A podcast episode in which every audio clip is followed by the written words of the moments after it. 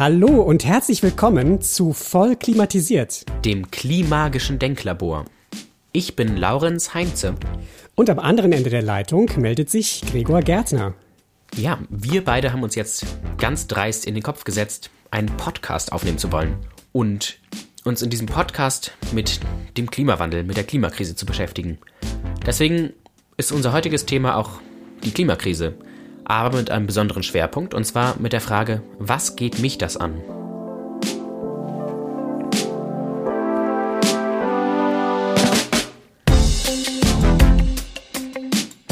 Genau, Laurenz. Und das soll ja eigentlich auch das Thema des ganzen Podcasts werden. Ne? Also Klimawandel, Klimakrise, Klimakatastrophe. Das Thema gibt es ja inzwischen auf der verbalen Ebene in verschiedensten Geschmacksrichtungen. Und um all das soll sich bei uns drehen. Genau, wichtig ist natürlich für uns jetzt ganz besonders die Frage, inwiefern betrifft uns das persönlich und was hat das mit uns eigentlich zu tun? Genau, und wir wollen vor allem auch beleuchten die Frage, was kann ich als einzelne Person tun? Was ist vielleicht von einem gewissen Standpunkt aus sogar notwendig oder geboten zu tun? Zunächst sollten wir aber erstmal klarstellen, wer wir überhaupt sind und uns vielleicht ein bisschen vorstellen.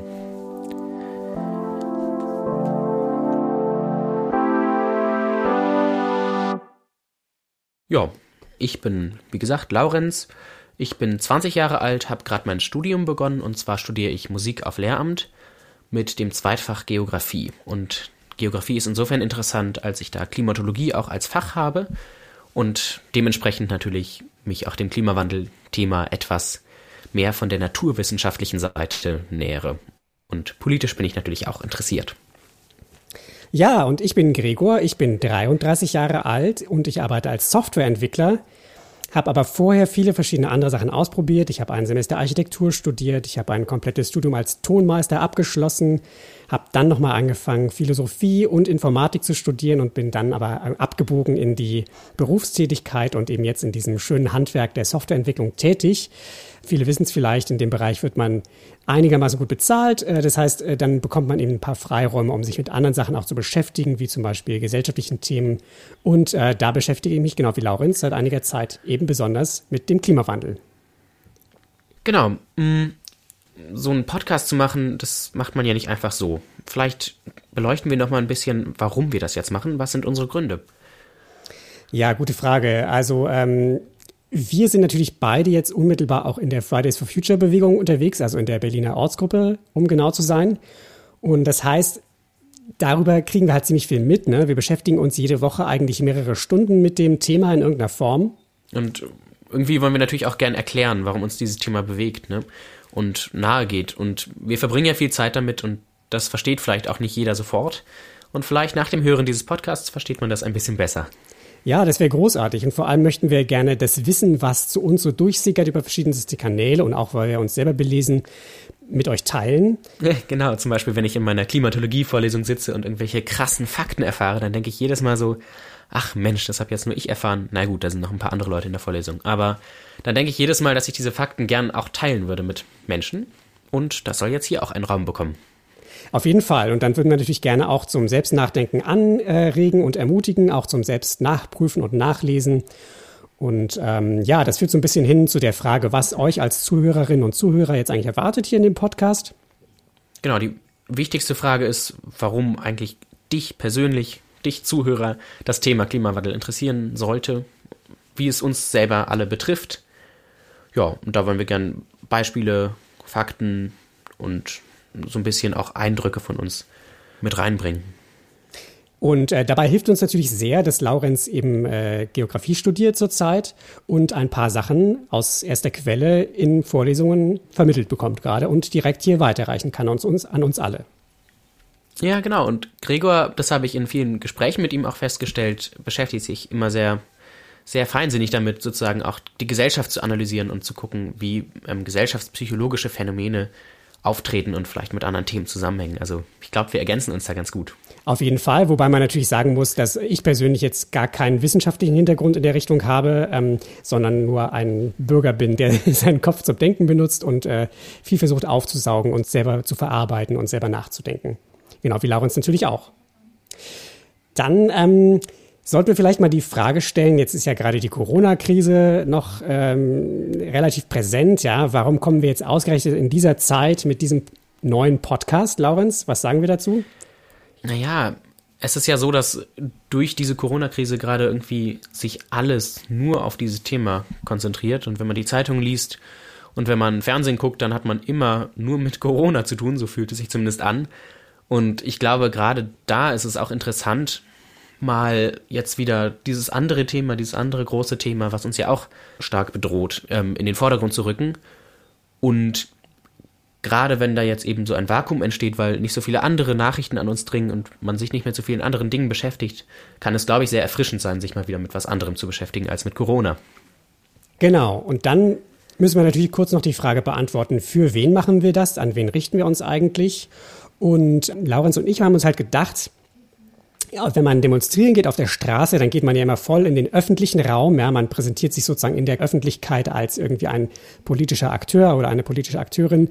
Und ähm, da haben wir festgestellt, wir haben eigentlich in unserem privaten Umkreis relativ viele Menschen, mit denen wir auch über dieses Klimathema regelmäßig sprechen. Und wenn wir denen sozusagen schon mal ein paar Sachen mitgeben könnten oder ähm, bei denen vielleicht erreichen könnten, dass sie auch ein paar Sachen in ihrem eigenen Leben ändern, dann wäre schon krass viel erreicht. Und äh, das ist so ein bisschen unsere Hoffnung, dass wir also ein paar Leute von denen, die wir kennen, ein bisschen mehr noch sogar mitnehmen können für das Thema. Und natürlich freuen wir uns auch über jeden anderen Hörer, der uns gar nicht kennt. Ja, also wir wollen natürlich in diesem Kontext auch Leute erreichen, die sich vielleicht noch nicht so mit diesem Thema beschäftigt haben. Natürlich äh, richtet sich der Podcast auch an Menschen, die sich damit schon ein bisschen auskennen und noch ein bisschen ähm, vertiefen wollen, dieses Thema und vielleicht eine neue Sichtweise darauf kennenlernen. Aber es geht eben auch darum, Menschen, die noch keinen Zugang dazu haben und sich da immer so ein bisschen denken, hä, warum eigentlich, warum immer diese Debatte, denen ein bisschen den Zugang zu geben und zu erklären, warum für uns das so ein wichtiges Thema ist. Mm, wir sollten vielleicht noch ganz kurz am Anfang festlegen, was wir nicht leisten können, also dass da keine falschen Erwartungen an uns erstehen, nicht wahr? Ja, das stimmt. Ähm, ja, da ist zuerst mal zu sagen, dass wir selber keine Fachexperten sind. Ne? Also obwohl Laurenz jetzt gerade Geografie studiert, wie ist das im Zweitfach, Laurenz? Oder, äh, ja, nur Zweitfach, also. Genau, ähm, genau. Also haben wir halt keine abgeschlossene Ausbildung auf irgendetwas, was mit Klima sich auf naturwissenschaftlicher oder gesellschaftswissenschaftlicher Ebene auseinandersetzt, sondern wir sind selber genau wie alle ihr da draußen zwei Bürger, die ähm, sich möglichst gut informieren und irgendwie nachdenken darüber. Ja, nachdenken, das können wir. Und außerdem, obwohl wir beide bei Fridays for Future aktiv sind, sprechen wir nicht für die Fridays for Future Bewegung. Wir wollen hier erstmal nur unsere persönlichen Meinungen und Perspektiven euch nahebringen. Und wenn ihr direkt von der Fridays for Future Bewegung etwas hören wollt, dann gibt es da auch Podcasts, die ihr anhören könnt. Es gibt von der Ortsgruppe Berlin einen Podcast und auch auf Bundesebene von FFF Deutschland einen Podcast. Den können wir wärmstens empfehlen. Also in die Richtung könnt ihr auch was hören. Richtig, und dann sollte man vielleicht auch noch sagen, ist ganz wichtig, wir bekommen von niemandem Geld, ja. Also wir sind nicht irgendwie der verlängerte Arm von irgendjemandem oder irgendetwas, von keiner Partei, keiner Einrichtung. Wir sind einfach nur wir zwei. Wir haben Lust, über dieses Thema zu reden, Lust, uns selber darüber Gedanken zu machen und mit euch auch gerne darüber in Austausch zu kommen. Deswegen machen wir das.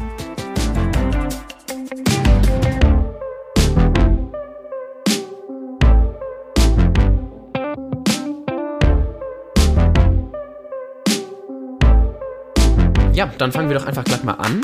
Und bevor wir über Klimawandel und das Klimathema überhaupt sprechen können, brauchen wir einmal einen ganz kurzen Faktencheck, eine kurze Einführung, damit wir alle auf dem gleichen Level sind. Und da würde ich einfach kurz ein bisschen was zusammengefasst erzählen, was ich in meiner Klimatologie-Vorlesung so Schönes gelernt habe. Jo, Laurenz, schieß los.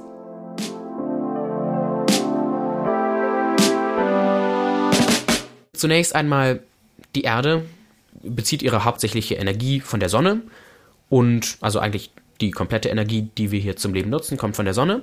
Da stellt man sich vor, die Sonnenstrahlen kommen aus dem Weltall angeflogen und treffen auf die Erde. Ähm, die Erdoberfläche wandelt das dann um in Infrarotstrahlung, also in Wärme, und wirft es wieder zurück. Mm, jetzt haben wir aber eine Atmosphäre. Und in dieser Atmosphäre sind Treibhausgase, das sind besondere Gase. Ähm, was genau die von anderen unterscheidet, werde ich euch später nochmal erklären in einer nächsten Folge. Und diese Gase werfen diese Infrarotstrahlung, die von der Erde zurückkommt, wieder zurück auf die Erde. Nicht komplett, aber zu einem großen Teil. Und dann geht es so ein bisschen so Ping-Pong-mäßig hin und her. Und das sorgt natürlich dafür, dass mehr Wärme im System der Erde drin ist.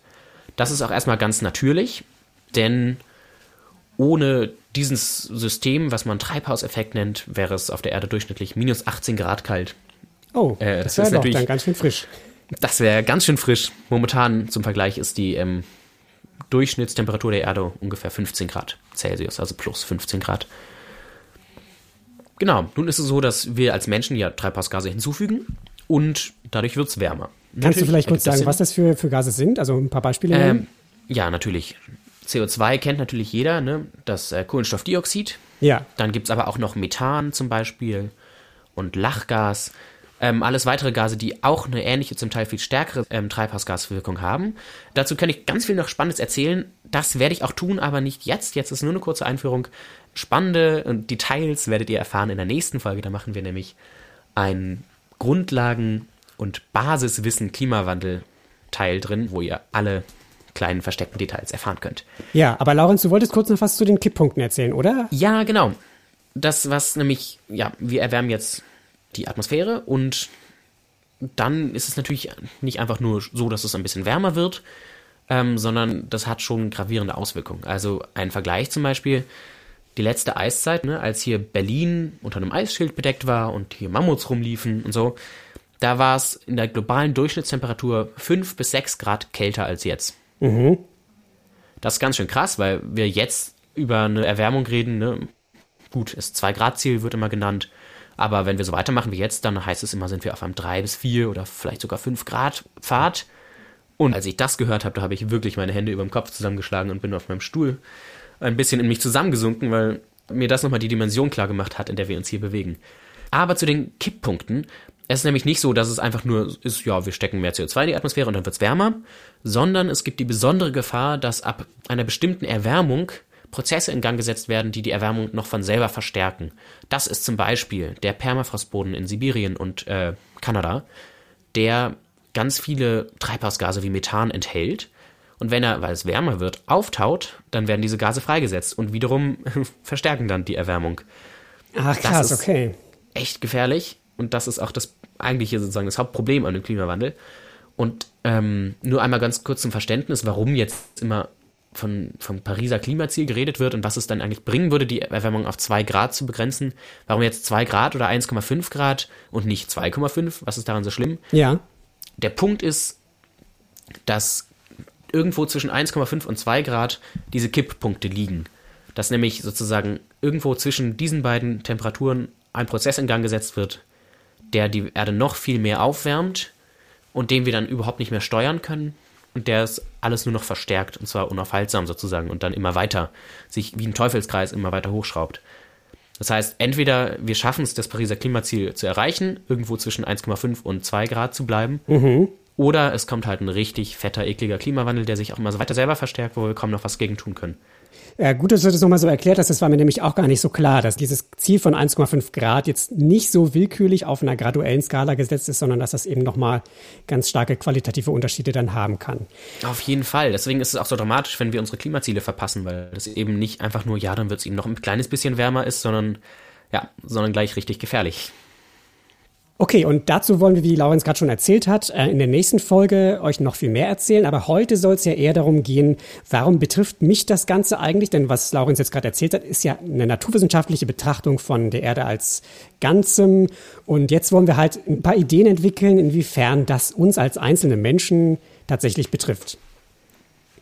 Ja, genau. Vielleicht äh, fangen wir einfach mal mit dem wichtigsten Punkt an, den ich als den wichtigsten Punkt sehe das, was uns am meisten betrifft, sind Extremwetterereignisse und Naturkatastrophen. Ähm, das Klima beeinflusst ja ziemlich direkt das Wetter und hm, Wetterereignisse. Wie genau, werden wir auch noch in der nächsten Folge erklären. Aber ja, wir haben ja einiges davon schon erlebt. Zum Beispiel Waldbrände. Ne? Im letzten Jahr Australien, oh, Kalifornien, ja. Brasilien, Sibirien und Brandenburg auch, ne? Also das kann einen schon ganz schön hart treffen, wenn man da irgendwie direkt von betroffen ist. Dazu kann ich vielleicht kurz eine Story erzählen, nämlich Letztes Jahr ein enges Familienmitglied von mir war letztes Jahr in Kalifornien. Ich weiß, Klima und Fliegen nicht so gut. Auf jeden Fall ähm, sollte sie in der Schule arbeiten und Sie kamen dort an in Kalifornien und da wurde die Schule evakuiert, weil die Waldbrände in Kalifornien die ganze Ortschaft bedroht haben. Da wurde der Ort evakuiert und sie saß dann erstmal da in San Francisco fest und ja, konnte nicht zur Schule, weil die eben geschlossen war wegen Waldbränden und dann hatten sie auch noch irgendwie eine Woche Stromausfall, weil die Stromleitungen ja eventuell das Feuer wieder entzünden könnten, wenn da ein Funke überspringt oder so. Also, das war schon eine richtig dramatische Situation für die Leute da, die einen wirklich sehr direkt betrifft. Ja, ich glaube, äh, sowas in dem Ausmaß hatten wir jetzt in Deutschland noch nicht bis jetzt, ne? aber das ist sozusagen die logische nächste Stufe dann, wo es bloß noch eine Frage der Zeit ist, bis das dann auch hier solche Ausmaße annimmt. Dann gibt's natürlich noch andere Extremwetterereignisse, die zählen wir, glaube ich, einmal ein bisschen auf. Äh, das sind sowas wie Stürme und Starkregen, Überschwemmungen. Das sind alles Sachen, die erwiesenermaßen mit der Erderwärmung zusammen zunehmen, häufiger auftreten. Man kann dann nicht bei jedem einzelnen Ereignis genau sagen, ja, das ist jetzt, da ist jetzt der Klimawandel dran schuld. Aber die Häufigkeit nimmt eben zu und das ist äh, auch nachgewiesen, soweit ich weiß, oder, Laurenz? Ja, auf jeden Fall. Davon gehen alle Experten aus und das betrifft eben auch hier uns in Deutschland. Ne? Also nicht nur irgendwelche Menschen in fernen Ländern, sondern auch bei uns gibt es Überschwemmungen. Die Elbe ist ja auch schon ein paar Mal über, über die Ufer getreten in diesem Jahrhundert. Ja, also das betrifft uns auch direkt. Und ich denke mal, dass was die meisten Menschen am, am anschaulichsten auch damit verbinden mit der Erderwärmung, sind halt natürlich die langen Wärme- und Hitzeperioden, die wir jetzt hier auch Dürre, in ne? Deutschland ja. schon, schon haben. Auch mit den Ernteausfällen, die dann damit verbunden sind. Ja, das haben wir ja in den letzten Jahren sehr anschaulich alle erlebt und momentan ist es ja auch wirklich sehr heiß und trocken für April und Mai. Ja, man kann an der Stelle vielleicht so ein paar Zahlen mal einstreuen. Ne? 2018 war das wärmste Jahr seit Beginn der Wetteraufzeichnung überhaupt. Und es ist halt zu verzeichnen, dass die wärmsten Jahre, die so passieren, alle so in unserer jüngeren Vergangenheit jetzt zu verzeichnen sind. Ne? Was eben ein deutliches Indiz dafür ist, dass eine sich beschleunigende Erderwärmung im Gange ist. Ja, man muss ja einfach nur aus dem Fenster gucken. Ne? Also die ersten sechs Wochen des Corona-Shutdowns gab es keinen Regen und gut, ich hatte das Glück jetzt hier in der Nähe von der Natur zu wohnen und auch ab und zu mal in den Wald zu gehen. Und das macht auch keinen Spaß, da durchzugehen. Das ist alles so ausgetrocknet und staubig. Also da tun einem die Bäume auch schon leid. Ja, und eine andere ähm, statistische Zahl, die ich immer relativ anschaulich finde, ist, wenn man sich anschaut, was sind denn seit Beginn der Wetteraufzeichnungen die wärmsten Jahre so gewesen. Ne?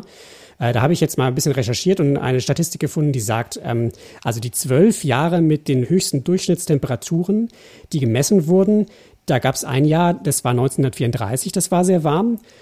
Und die anderen elf, die waren alle nach 2000. Das muss man sich also mal auf der Zunge zergehen lassen. Was? Die, zwölf. Die anderen elf? Genau, die anderen elf waren alle nach 2000. Also die Hälfte von den Jahren nach 2000 war einfach wärmer als alle anderen davor. Außer 34. Korrekt. Krass. Okay, aber das nur sozusagen als Einstreuung hier. Ähm, Naja, das hat natürlich auch dann Auswirkungen so, ne? Also auf die Lebensmittelversorgung zum Beispiel. ich denke mal, im Moment ist die Lebensmittelversorgung hier bei uns in Europa noch äh, kein Problem. Gerade jetzt haben wir das äh, alle ein bisschen bewusster erlebt, auch in der Corona-Zeit. Aber es ist halt abzusehen, dass wenn es wärmer wird und wenn diese Dürreperioden äh, nicht mal auch wieder seltener werden, sondern im Moment ist ja eben der Trend erkennbar, dass sie häufiger werden, dass es dann immer schwieriger wird, jedenfalls für Landwirte und die gesamte Landwirtschaft, die Lebensmittel in der Form anzubauen, äh, wie, wie sie es gewohnt sind. Die müssen sich dann auch eben teilweise Sorten umstellen, sich in irgendeiner anderen Weise anpassen und so weiter. Eine andere Sache, die äh, für mich eine große Motivationsquelle ist, um mich mit dem Thema Klimawandel zu beschäftigen, ist, dass dieses Phänomen eben sehr viel von dem bedroht, was eigentlich unseren Planeten lebenswert macht. Wenn man jetzt mal schaut, was wir alles gerade so für selbstverständlich halten, so in der Art und Weise, wie wir das Leben kennengelernt haben, als wir aufgewachsen sind und was jetzt vielleicht nicht mehr so selbstverständlich sein wird, dann fällt mir immer so das Thema Urlaub und Freizeit ein. Wenn man ähm, jetzt mal nur ans Skifahren denkt, das ist ja, glaube ich, relativ bekannt, dass da schon seit Jahren die Skigebiete nur noch mit Schneekanonen im Betrieb gehalten werden können. Das ist so eine der naheliegendsten Vorstellungen. Ne? Ja, oder so die Strände, die Urlaubsstrände, ne? Die sind ja auch durch Stürme und Meeresspiegelanstieg mindestens bedroht. Also ich denke, es ist klar, wenn der Meeresspiegel steigt, haben flache Gebiete im Küstengebiet natürlich Schwierigkeiten, müssen eventuell höhere Dämme bauen oder ein Strand wird weggespült. Und wenn es stärkere Stürme gibt, dann äh, wird natürlich auch mehr Sand weggespült vom, vom Strand.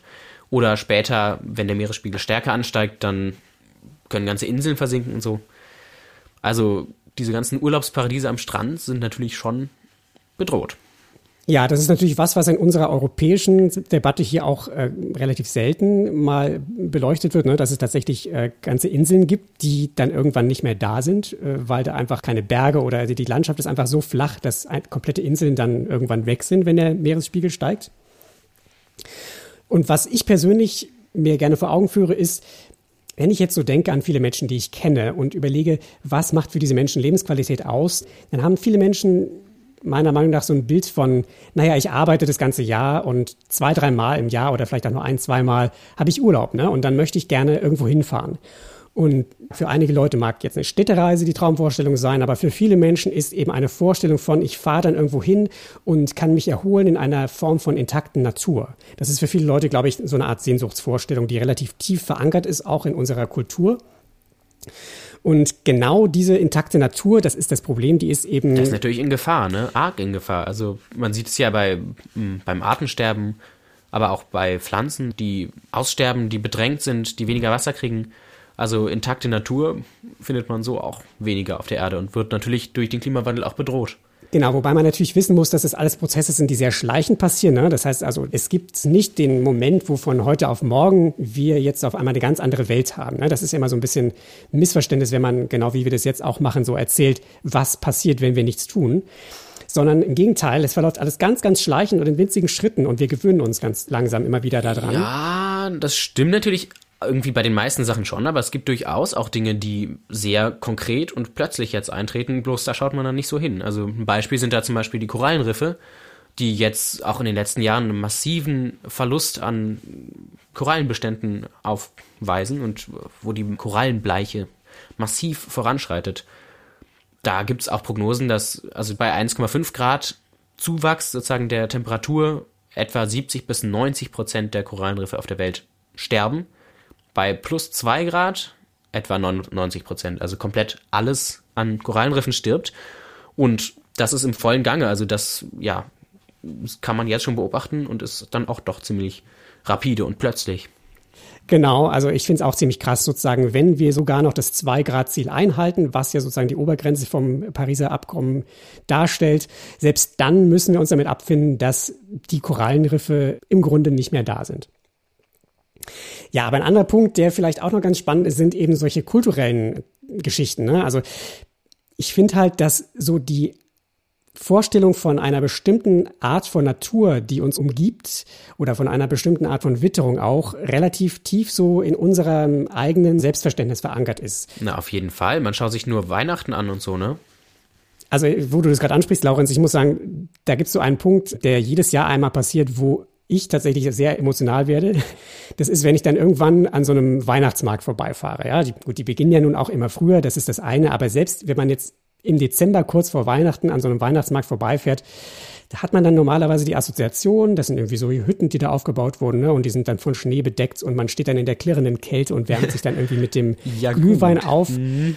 Und in den letzten Jahren muss ich ehrlich sagen, gab es weder klirrende Kälte, also Glühwein gibt's immer noch. ja. Aber was dann passiert ist, die, die Betreiber von diesen Weihnachtsmärkten, die tun dann irgendwie da äh, Watte oder irgendwas auf die Dächer von ihren Hütten, damit das irgendwie nach Schnee aussieht. Aber es gibt das Phänomen sozusagen. Also ich kann ja nur für Berlin sprechen hier. Ne? Mir ist auch klar, dass Berlin und Brandenburg schon relativ früh jetzt sozusagen die Folgen spüren, früher als andere Regionen. Aber das ist eben der Moment, wo ich persönlich sehr, sehr emotional werde, weil ich mir denke, das kann es doch echt nicht sein. Da sieht man halt diese kulturelle Vorstellung, die noch da ist, ne, die zeigt sich in diesem, dass wir jetzt den Schnee dann imitieren an der Stelle. Aber faktisch ist diese Vorstellung eben nicht mehr Realität, weil der Klimawandel schon so weit bei uns angekommen ist. Ja, den Schnee, du, den werde ich auch vermissen.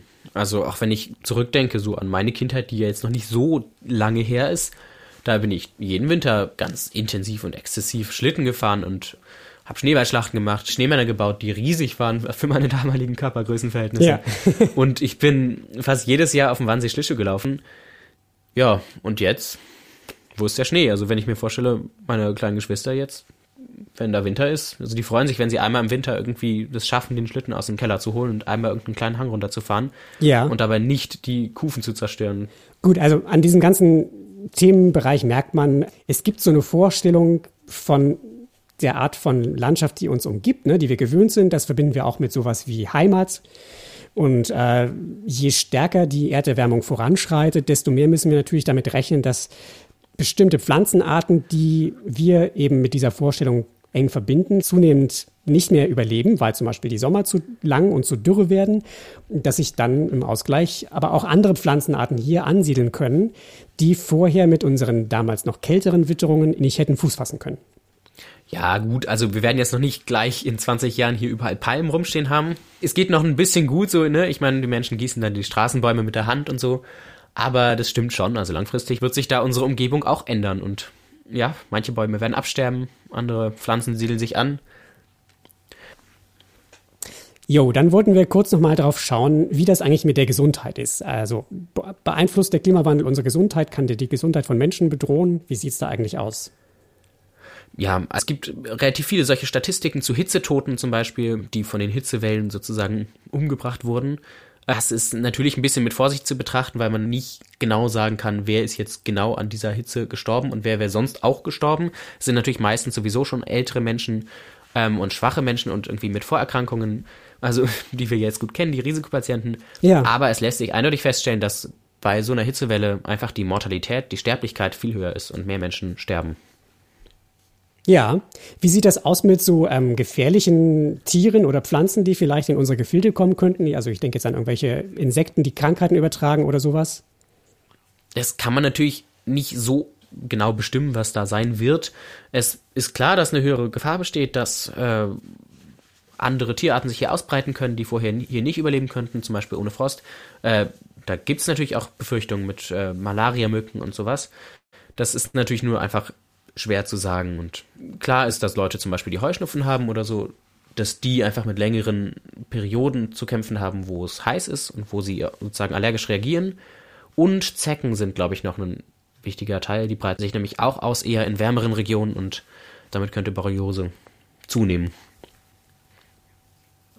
Ähm, mir ist gerade noch eingefallen, was mich eigentlich am meisten immer triggert, ist so ein bisschen die Tatsache, dass es eine Sache ist, die wir jetzt hier machen mit der Erde und das bleibt dann dabei. Es geht dann nicht mehr zurück. Also es ist nicht einfach so, wir probieren es mal aus und dann, ups, wird es uns ein bisschen zu heiß und dann können wir es wieder zurückdrehen oder wie auch immer, sondern es ist eine Sache, die wir jetzt einfach machen und dann bleibt es so. Wir verändern die Welt und alle, die nach uns kommen, müssen damit irgendwie fertig werden.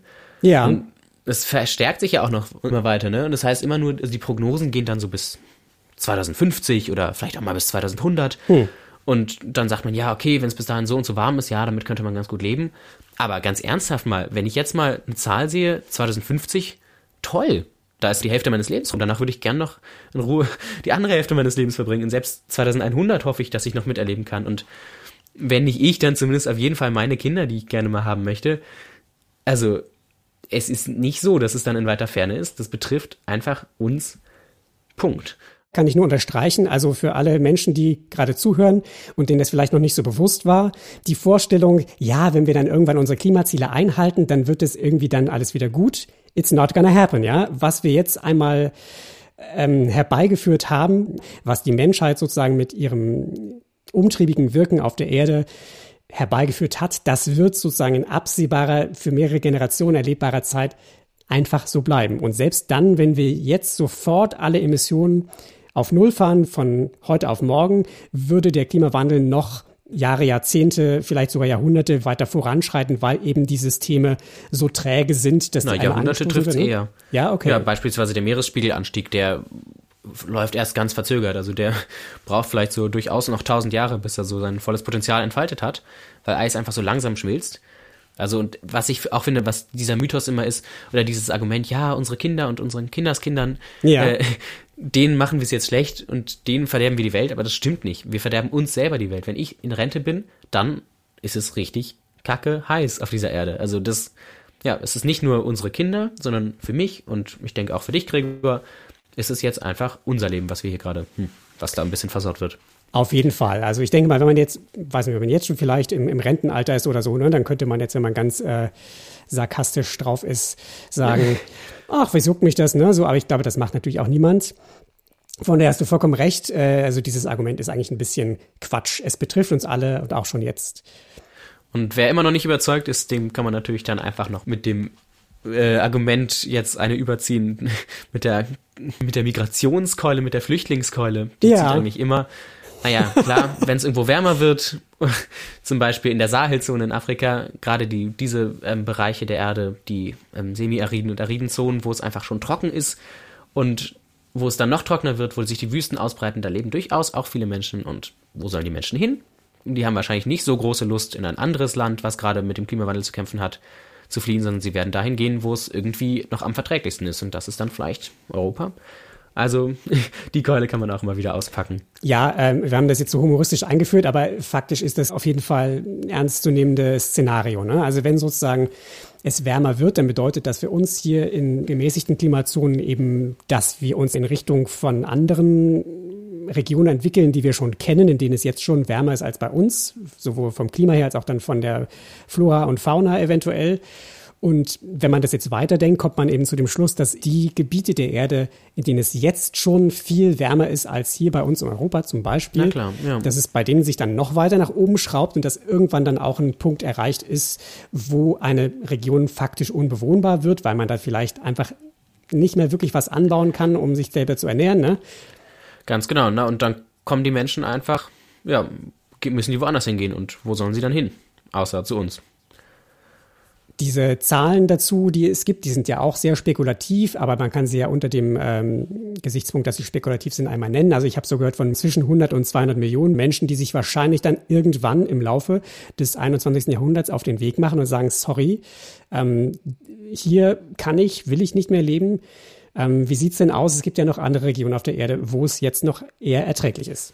Okay, Gregor, Ja, wir haben jetzt ganz viel darüber geredet, äh, was jetzt der Klimawandel so auswirkt und wie das irgendwie auch doof sein kann und wie das uns betreffen kann und so. Aber was wir, glaube ich, nochmal klären müssen, ist so ein bisschen, warum soll ausgerechnet ich jetzt was dagegen tun? Und warum, wie kann man denn als einzelner Mensch dann was daran ändern? Und warum ist es überhaupt notwendig, dass ein einzelner Mensch von fast acht Milliarden Menschen auf der Erde jetzt da was tut und dass jeder da irgendwas tut? Also man könnte doch jetzt auch argumentieren, es gibt doch schon die Klimagipfel und die Politik kümmert sich doch jetzt inzwischen auch.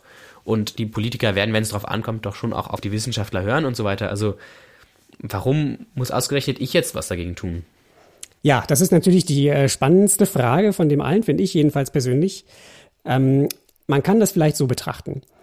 Dass es überhaupt zu dieser Erderwärmung kommt, ist ja ein, ja, so ein kollektives Massenphänomen irgendwie. Ne? Es gab sozusagen Entwicklungen, da kam die Industrialisierung und dann haben wir bestimmte Technologien erfunden, wie zum Beispiel das Automobil oder sowas. Und dann wuchs der Wohlstand immer weiter und immer mehr Menschen kamen in den Genuss von allen diesen Phänomenen. Und jetzt stellen wir auf einmal fest, wir kommen damit an einen Punkt, wo wir merken, dass äh, wir diese bestimmten Annehmlichkeiten, die wir zum Beispiel für selbstverständlich halten oder wo wir den Anspruch erheben, das soll möglich sein, dass das nicht für alle Menschen, die auf der Erde leben, möglich ist. Denn wenn wir das allen Menschen ermöglichen, also wenn jetzt nur ganz platt gesagt alle Menschen auf der Erde ein Auto haben, das klappt nicht. Das klappt mit den Ressourcen der Erde nicht und dann fahren wir zum Beispiel auch den Planeten ebenso hinsichtlich des Klimawandels an die Wand, jedenfalls mit Verbrennungsmotoren. Okay, aber das ist doch jetzt eigentlich ein anderes Problem, oder? Das geht doch jetzt eher so in Richtung Gerechtigkeit und in Richtung Klimagerechtigkeit. Ja, Dazu wollten, genau. wollten wir ja auch nochmal eine Folge machen, also vielleicht. Auf jeden Fall. Worauf Ja. ich hinaus wollte, ist, keine einzelne Person auf der Welt hat den Klimawandel herbeigeführt, hat gesagt, ich mache jetzt einen Schnips und ich will jetzt, dass hier diese schlimmen Sachen passieren.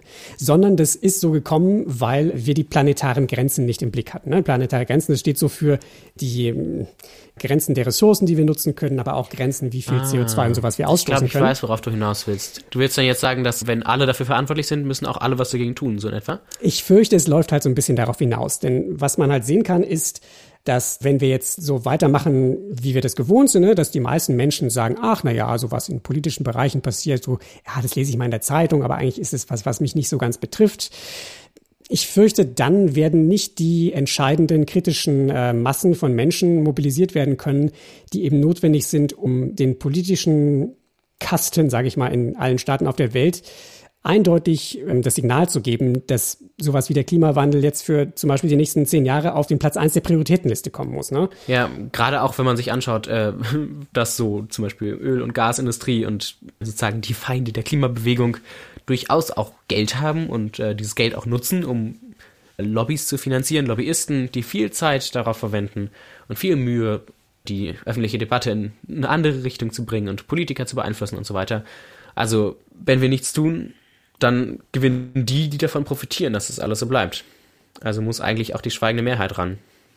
Ja, da habe ich persönlich auch relativ lange gebraucht, um das an mich ranzulassen, dass das einfach so ist. Ne? Also es gibt sozusagen Menschen auf der Welt, die haben vielleicht nur zur Hälfte aus irgendeiner bösen Absicht oder so, sondern einfach, weil die ihre komplette Existenz, also ich spreche jetzt zum Beispiel so von sowas wie der Kohleindustrie, ne? also das sind Menschen, die ihre gesamte Existenz darauf aufgebaut haben, dass diese Form der Energiegewinnung sie versorgt.